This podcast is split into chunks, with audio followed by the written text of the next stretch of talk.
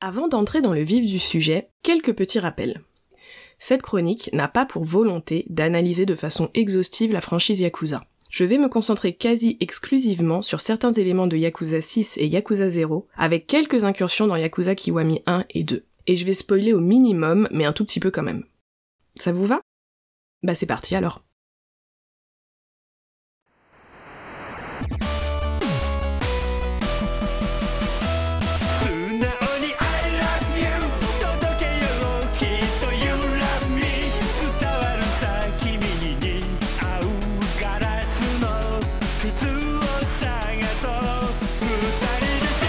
Une fille est en train de jouer à la PlayStation. Elle a la posture de la gameuse lambda, légèrement voûtée, concentrée sur l'écran et sur les mondes imaginaires qui s'agitent au rythme de ses doigts. Un petit personnage en forme de cœur, le sien, apparaît et se précipite vers elle, tout content de sa trouvaille. Je t'ai apporté un cadeau. Elle tourne la tête et se saisit du boîtier. Fière, son cœur argumente, c'est un jeu qui parle d'amour. Elle le remercie et pose son regard sur l'œuvre qu'elle observe, un peu perplexe, la pochette titre Yakuza 0. Ce même, dont la légende ajoutait honnêtement le plot de tous les Yakuza, est un des premiers sur lesquels j'étais tombé concernant la franchise il y a quelques années de cela. Ça m'était resté en tête, parce que j'imaginais cette saga vidéoludique généralement présentée comme débordante de testostérone, comme parlant de tout, sauf d'amour.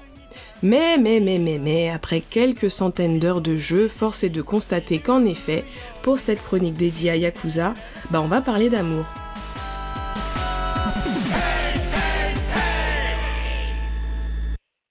Mais d'abord, en introduction, je vais situer mon rapport aux jeux vidéo.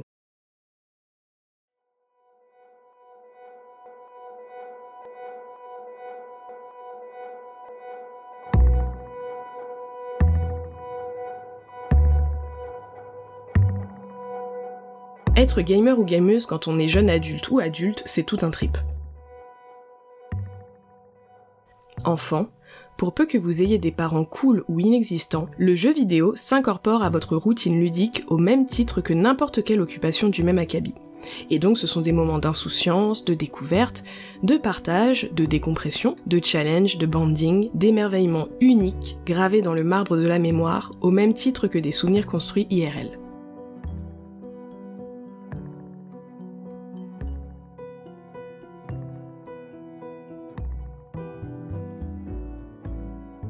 Et puis, le rapport aux jeux vidéo mute. Si les études supérieures commencent à le faire passer pour un hobby bizarre, l'entrée dans le monde du travail finit de porter l'opprobre sur l'activité, toute action non productive, entre guillemets, étant considérée comme un péché cardinal. Et le jeu vidéo, c'est l'épitomée de l'activité non productive.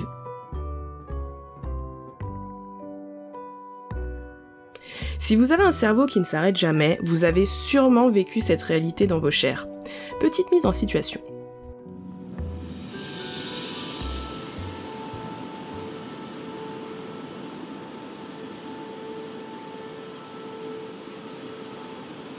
Vous êtes tranquillement en train de vous balader dans l'entreterre, enfin tranquillement, autant que faire se peut on va dire, quand sans cri égard, vos voix intérieures vous susurrent que jouer fait de vous la lie de la société, qu'il serait temps de grandir, et qu'au lieu de perdre votre précieux temps avec des gamineries, vous feriez mieux d'aller à la salle, ou d'inventer un business plan pour une start-up qui disruptera la distribution d'oxygène, ou pourquoi pas de pondre des mouflets, hein, histoire de perpétuer la force de travail nécessaire à la continuité de ce glorieux et inéluctable ordre qu'est le capitalisme. Et là, pour couronner le tout, bam Vous vous faites soulever par les écrevisses sniper, vous êtes morte, rideau.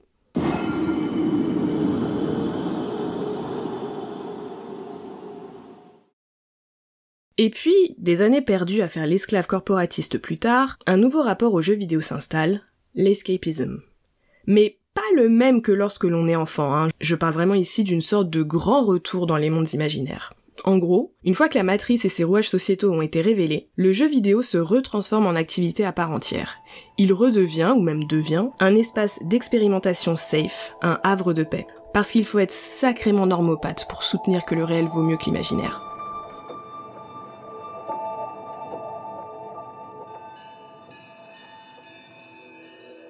Durant ma vingtaine, les jeux qui m'ont marqué sont irrémédiablement liés à une phase dépressive. C'est comme ça, c'est pas moi qui fais les règles. Nier Automata, Nier, Hades, Disco Elysium et Yakuza. Nier Automata a rempli cet espace stérile et infiniment blanc qu'est la dépression. Nier a créé l'espace pour que mon enfant intérieur fasse le deuil de perte dont je n'ai aucun souvenir. J'ai beaucoup pleuré pendant ce jeu. Hades m'a appris à apprécier l'échec. En tant que première fille d'une famille tendant à conditionner l'amour à la performance, l'échec n'est pas seulement impossible, l'échec est une petite mort. On ne mérite pas d'exister quand on échoue.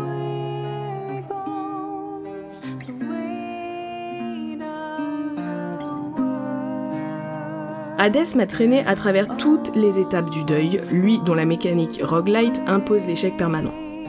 À la lueur des aventures de Zagreus et de la joie physique provoquée par des moments insignifiants, j'ai entreaperçu une piste de compréhension à cette phrase si bizarre pour moi, il faut imaginer Sisyphe heureux. D'ailleurs, dans Hades, Sisyphe est heureux. Quant à Disco Elysium, hmm...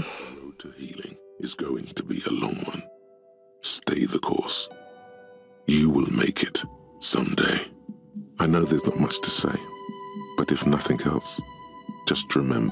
That you've made it this far. And it's just a bit farther now. Let's finish this. Ce serait trop long à expliquer et on est là pour Yakuza. On ne déroge pas à la règle, j'ai commencé Yakuza pour traverser une période dépressive peut-être un tout petit peu plus salée que les autres. Dans ces moments, le fast entertainment offert par les plateformes de streaming vidéo et de jeux sont vos meilleurs amis. Pour celles qui ont la chance de ne pas savoir de quoi je parle, rappelez-vous la phrase de Roux dans Euphoria. J'ai regardé 22 heures de Long Island sur une période de 48 heures et j'en voulais encore plus. Voilà. Vous êtes dans le big sad, comme on dit. Yakuza donc. 15 jeux, des centaines d'heures de dissociation, de l'hyperviolence cathartique à tout va et un univers qui me paraissait assez excessif pour sortir mon cerveau de l'apathie sans pour autant trop réfléchir.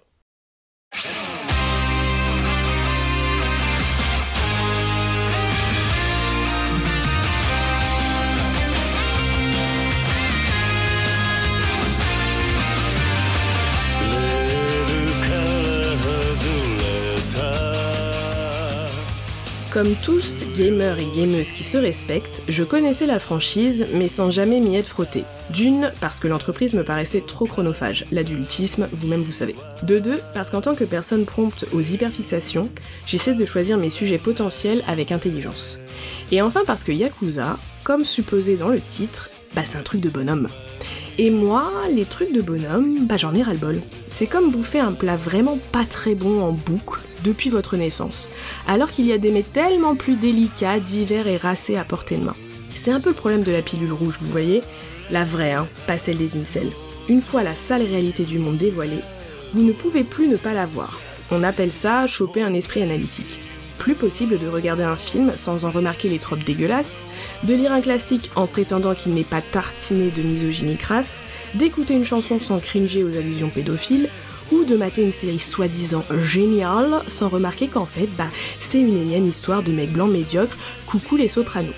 On commence à avoir des standards, vous voyez donc, une franchise centrée sur des mafieux bien virils, bien on reste qu'entre couilles, bien on se fout à poil à la moindre occasion pour se mettre sur la gueule, mais attention, hein, surtout nos homos, bah en fait, euh, j'avais déjà Jojo, hein. Hmm. Mais bon, dépression et nostalgie du Japon oblige, je m'y suis mise, et bien m'en a pris, ça m'apprendra not all jeu vidéo. Pour appuyer le propos introductif, mon expérience de Yakuza en effet parle d'amour. Ce n'est pas tant ce que le jeu m'a apporté, mais ce qu'il m'a permis de retrouver. Il m'a rendu mon amour de la ville, et aussi, un petit peu, ok j'avoue, mon amour des personnages masculins. On va commencer par la ville.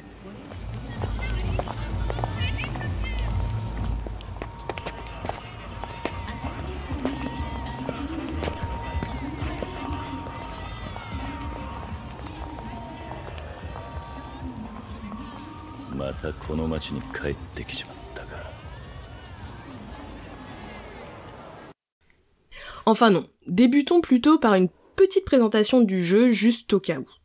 Ryuga Gotoku, comme un dragon, connu précédemment sous le patronyme de Yakuza, est une franchise de jeux vidéo mêlant action-aventure, beat them up et RPG, créée par Toshihiro Nagoshi, développée par le studio Ryuga Gotoku, qui appartient à Sega, et publié par Sega.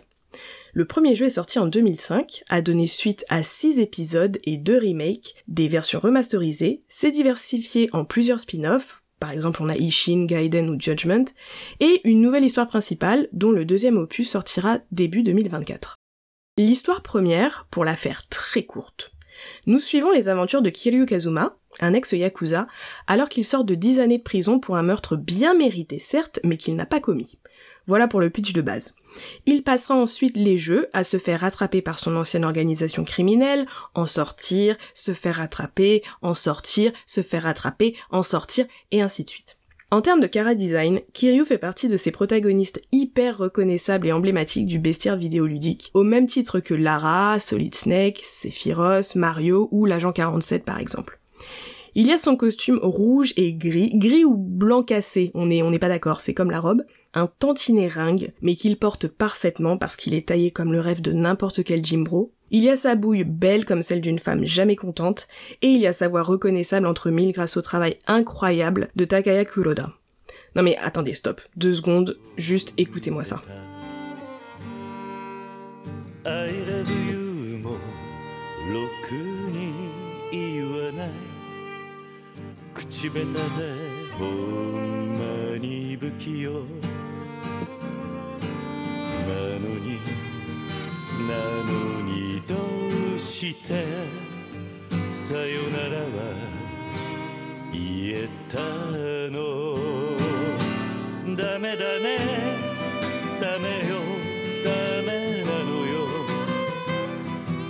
Si c'est pas de l'ambroisie sonore, ça. Enfin bref. Autour de Kiryu gravite un ensemble de personnages plus ou moins mémorables, notons déjà le soin apporté à l'écriture de l'ensemble des protagonistes, même les secondaires. Yakuza est souvent considéré comme un genre en soi, tout en étant le seul représentant du dit genre et avec des difficultés à clairement le définir. Mais essayons tout de même. D'abord, le jeu est souvent présenté comme un GTA-like. Personnellement, et comme beaucoup de fans de la série, ce rapprochement ne me paraît pas hyper pertinent, donc on va l'évacuer tout de suite. S'il fallait la résumer de manière concise, la franchise serait un mélange de crime drama. Alors, je suis désolée, j'ai pas trouvé de traduction française, en fait, c'est un sous-genre du film policier criminel qui est centré sur des dilemmes moraux rencontrés par les protagonistes du fait de leurs activités. C'est un peu genre euh, The Goodfellas ou euh, The Godfather, par exemple. Donc c'est un mélange de crime drama et de tranches de vie, vous faisant donc passer de moments de tension et de chialance extrême à 5 minutes après des missions de karaoké où par exemple le but c'est d'aider Michael Jackson à tourner le clip de thriller. Pourquoi pas? Autour de l'aventure principale gravitait également, en général, un deuxième univers complet centré autour de jeux de gestion. N'oublions pas enfin que Yakuza est un vrai jeu vidéo japonais, entre guillemets vrai, c'est-à-dire qu'il n'a pas été créé pour des audiences occidentales. D'où une narration, des mini-jeux, des références ou un humour hyper situé culturellement. Voilà pour la présentation générale. J'ai commencé la franchise par techniquement son dernier opus, Yakuza 6, parce que évidemment je suis une personne très maligne. non attendez, je recommence. Hein. Euh, j'ai commencé par Yakuza 6 parce que je me disais qu'étant le plus récent, en oubliant les autres, hein, où euh, Kiryu Kazuma n'est pas le héros, ce serait celui qui me donnerait le moins le mal de mer, sans calculer que le 1 et 2 avaient été gratifiés de remake, que les autres avaient été remasterisés et que Yakuza 0 existait. Bref. Mais en vrai de vrai, je pense que j'ai commencé par le 6 parce qu'il y avait Takeshi Kitano au casting. Voilà, fangirl behavior, j'assume. D'ailleurs, si vous aimez Yakuza 3, vous devriez regarder son parce que les thèmes et l'esthétique, ainsi que le propos sur la mort. Yakuza 6, donc.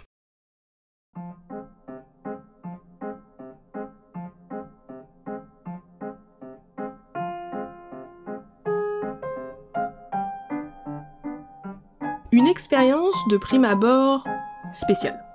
Mon cerveau me répète souvent que Yakuza est le Jojo des jeux vidéo, et même si c'est pas totalement exact, bah c'est aussi assez vrai en fait. Déjà, mon processus d'amouragement pour les deux œuvres a été similaire. Tout comme Jojo, j'ai commencé par être perplexe, réticente, pas vraiment dedans quoi. Yakuza 6, c'est cette narration japonaise un peu relou qui accumule les cinématiques de 30 minutes. C'est des loopings scénaristiques qui mettent excessivement à mal votre suspension d'incrédulité. C'est des quêtes secondaires tout autant what the fuck que l'épisode Strength pour les aficionados et aficionadas. C'est des combats lents. Et pour couronner le tout, j'entretenais avec le personnage principal une relation chelou, oscillant entre exaspération et adoration. C'est une des premières fois où je me suis autant retrouvée à côté de lui, à questionner ses choix, à grommeler face à sa manie de se mêler de ce qui ne le concerne pas, à trembler devant sa défiance permanente du clan Tojo, heureusement hein, que Kiryu n'est pas, comme moi, une énorme baltringue, à vociférer contre son inaction ou son trop plein d'action, et son respect plus que limité du consentement d'autrui. Et puis, comme pour Jojo, l'amour s'installe. Doucement, patiemment. J'ai pas de meilleure métaphore que la cuisson ô combien sadique des écrevisses ou le piège que présente la toile d'araignée. Quand vous réalisez à quel point vous êtes accro, bah c'est trop tard. Mais pour que cet amour un tantinet toxique s'installe, encore faut-il un élément différenciant pour vous faire rester. Un hameçon, si vous voulez. Et c'est Yakuza 0 qui m'a permis de comprendre pourquoi j'aimais autant Yakuza 6, malgré ses évidentes dingueries. Bah ce sont les villes.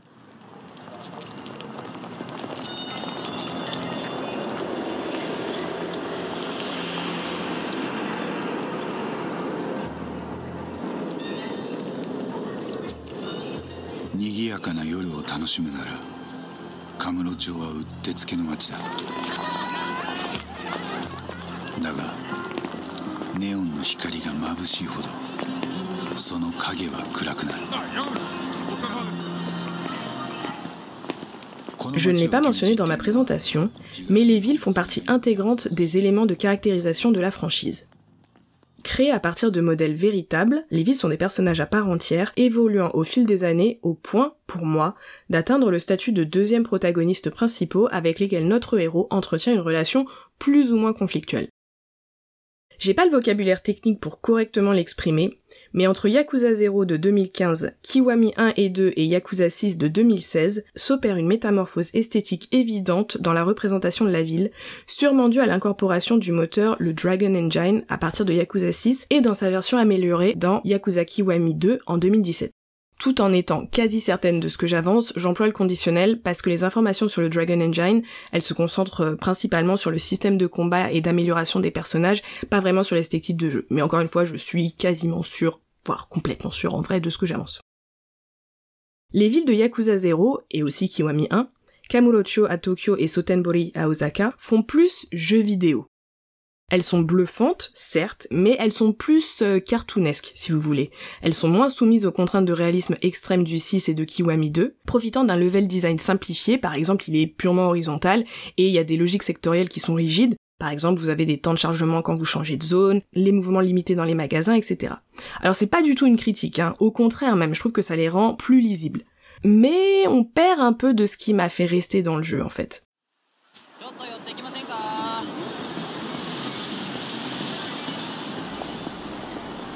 Cela m'a vraiment frappé quand je suis retournée sur Yakuza 6 après avoir crapahuté une centaine d'heures dans Yakuza 0. La Kamurocho du 6 est enchanteresse. Genre littéralement.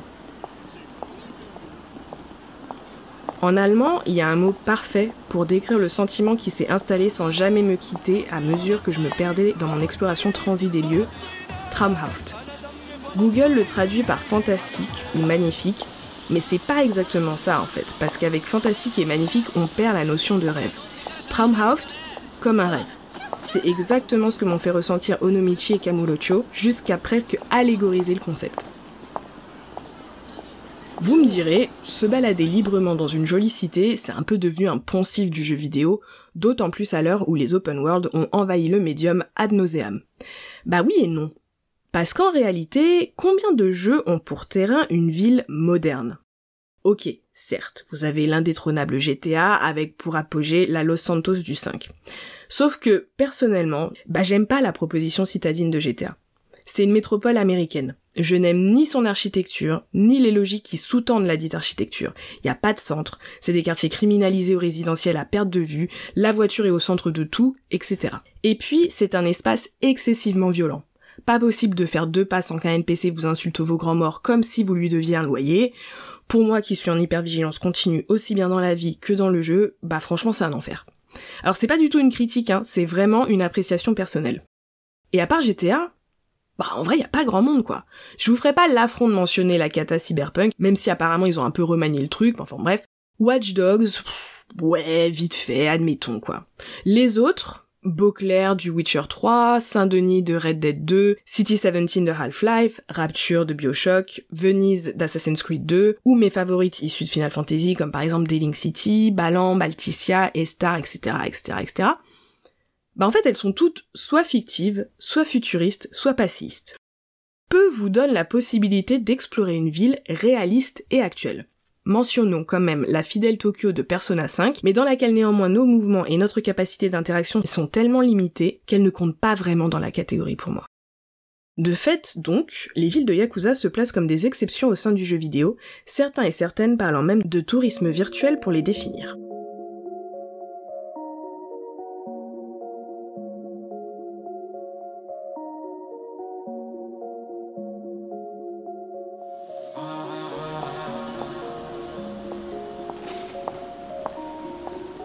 Kamurocho, Kamurocho, Kamurocho.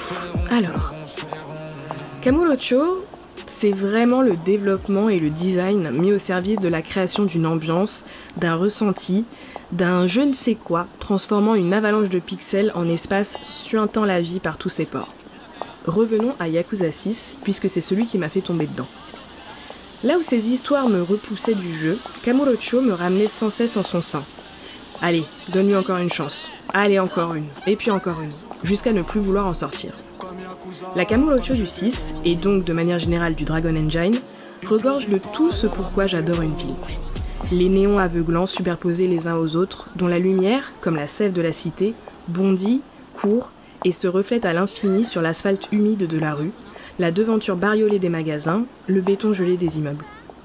L'impression d'être en permanence dépassé par son intensité sans que jamais, pour autant, l'anxiété ou l'agoraphobie ne prévalent.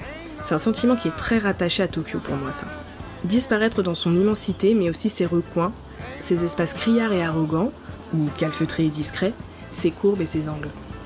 Il y a bien sûr toutes les spécificités japonaises qui la rendent si attirante pour une audience étrangère. Le braillement hystérique des arcades, la pluralité savoureuse des restaurants, le Don Quichotte, les toits blindés de ventilos, les bars partagés entre l'ultramodernisme et le rétro nostalgique avec une touche d'internationalisme jazzy, les bars planqués au sixième étage d'un immeuble de bureaux, les bars à hôtes à hôtesses, les parloirs de mahjong, les rabatteurs, les vendeurs et vendeuses de mouchoirs.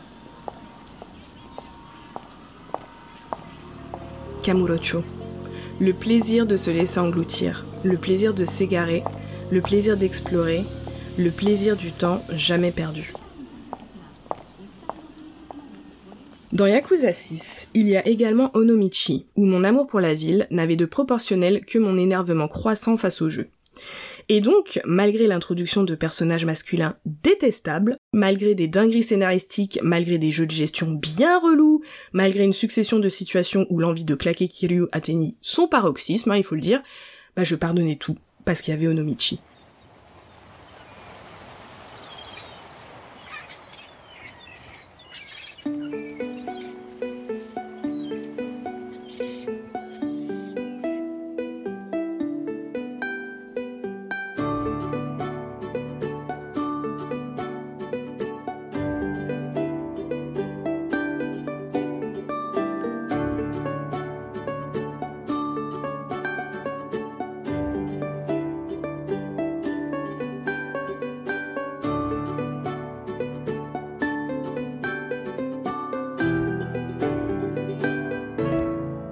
La joie de parcourir les rues de cette petite ville portuaire, de monter vers ses temples, de se poser dans son resto à consonance française parce que chauvinisme oblige, d'admirer les bâtiments devenir ocre au fur et à mesure que le soleil se couche, de se perdre dans la contemplation du port du haut de notre petit balcon, maintenant que la nuit est tombée. Parce que oui, les villes de Yakuza réussissent le tour de force d'avoir un pouls, une respiration, un rythme, une musique. Il y a de la magie dans leurs pavés.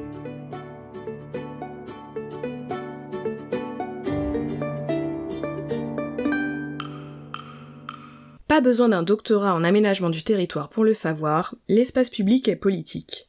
Et quand vous êtes une femme, vous apprenez très vite une autre caractéristique de cet espace, il n'est pas fait pour vous. Quand j'étais ado, j'aimais me poser sur le parvis de la basilique de Saint-Denis pour observer les gens et leur manière de se déplacer. Qui allait vite et qui prenait son temps? Qui déambulait au milieu du trottoir et qui rasait les murs? Qui slalomait, qui s'écartait? Qui ne prêtait aucune attention à son environnement et qui faisait preuve d'hypervigilance. Qui entrait dans quel magasin? Qui flânait à la terrasse des cafés? Qui trimballait les enfants? Qui gueulait? Et pourquoi? Qui harcelait? Qui se battait? Qui riait? Bref, à qui appartenait la rue?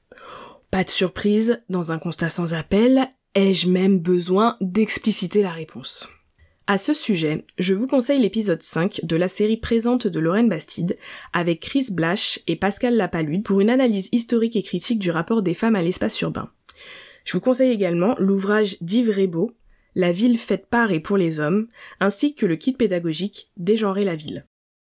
Si la ville est un espace réputé dangereux pour le genre féminin, les chiffres montrent que concernant les violences physiques graves, et si on enlève les agressions sexuelles et le viol, les hommes y sont victimes majoritaires. Alors, encore une fois, c'est si on prend juste les agressions physiques dites graves, c'est-à-dire qu'on enlève le harcèlement, les intimidations, les insultes, les vols, etc., etc., etc., qui sont en réalité tout aussi graves, hein, mais disons que vous n'allez pas forcément finir aux urgences avec votre pronostic vital engagé. Mais le dénominateur commun, bah les agresseurs sont en majorité écrasante d'autres hommes. Il y a même plus besoin d'être réellement violent, vous voyez? Il suffit de construire une mythologie autour de la dangerosité de la rue, de la marteler dès notre plus tendre enfance. Je pense notamment à la fable du violeur de parking qui, s'il existe certes, est loin d'être la règle, la majorité des viols ayant lieu dans l'espace privé par un proche connu de la victime. Donc bref, on martèle cette mythologie, on l'émaille évidemment de quelques faits réels au cas où certaines oublieraient leur place, et voilà, vous gardez les femmes à la maison. Cette parenthèse sociologique islamo-gauchiste pour introduire le dernier élément participant à rendre les villes de Yakuza si délectables. Cet ingrédient mystère est évident, et vous l'avez sûrement deviné, les villes sont sublimes certes, mais en plus, vous les traversez dans la peau d'un homme. Plus violent que le cours du torrent, soit plus puissant que les ouragans, soit plus ardent que le feu des volcans, secret comme les nuits de lune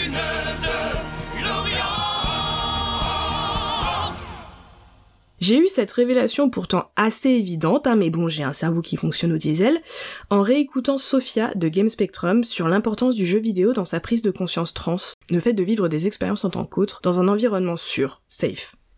C'est là que ça a fait tilt pour Yakuza. Le bonheur de pouvoir expérimenter la ville dans la peau de Kiryu Kazuma, Majima Goro ou même Yagami Takayuki. Alors certes, on se fait régulièrement attaquer, je viens de le dire, quand il s'agit de se mettre sur la gueule, la ville est plus violente pour les hommes, et Yakuza applique cette réalité à la lettre, parce que malgré son air parfois bon enfant bas du plafond, les devs de la franchise ont très bien compris et intégré la sociologie de l'espace public dans leur jeu. Mais en vrai, sous les pompes de nos héros, la métropole devient littéralement un terrain de jeu. Toutes les portes sont ouvertes, chaque recoin est une opportunité. On ne traverse plus la ville en rasant les murs pour aller d'un point A à un point B. Au contraire, on flâne, on parcourt, on a l'espace et le temps de s'arrêter et de s'émerveiller. Chaque vitrine, business, magasin est fait pour nous. Les gens ne sont jamais un danger, c'est d'ailleurs plutôt l'inverse, hein. elles sont par défaut ouverts à la conversation et au partage sans plan vicieux en arrière-pensée. Et si ça coince quelque part, il suffit de forcer un peu pour que ça s'ouvre, parce que notre violence est, au final, toujours hégémonique. C'est un peu le plaisir. What I said. I'd rather be famous instead. I let all that get to my head. I don't care, I paint the town red. Bitch, I said what I said. I'd rather be famous instead.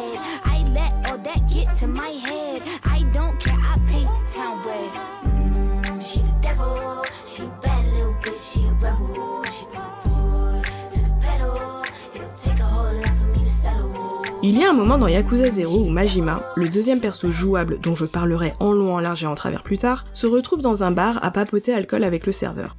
La conversation découle sur une quête secondaire, mais c'était pas ici ce qui importe. En l'observant bavarder avec son nouveau pote, en vivant la conversation à travers son corps masculin placé en haut de la chaîne alimentaire, je me suis demandé depuis combien de temps je m'étais pas posée seule au comptoir d'un bar, comme ça, juste parce que je le pouvais, parce que j'avais le droit, sans que mes antennes ne soient en train de frétiller en mode panique comme un Odradek dans Death Stranding. C'est ça, être un mec dans la ville. C'est vibé. Précisons que mon ressenti, tout personnel qu'il soit, découle d'une démarche consciente des devs. L'une des rares fois où vous incarnez une femme en vadrouille dans Yakuza, à savoir le spin-off Judgment, votre expérience de l'espace public devient un poil différente. Mais bon, j'ai promis de pas spoiler. Kamurocho, Sotenbori ou Onomichi m'ont permis de réapprécier ma ville. Elles m'ont rappelé à quel point j'aimais cet espace, là où la vie avait particulièrement émoussé mon rapport à la cité. Et rien que pour ça, bah franchement bravo.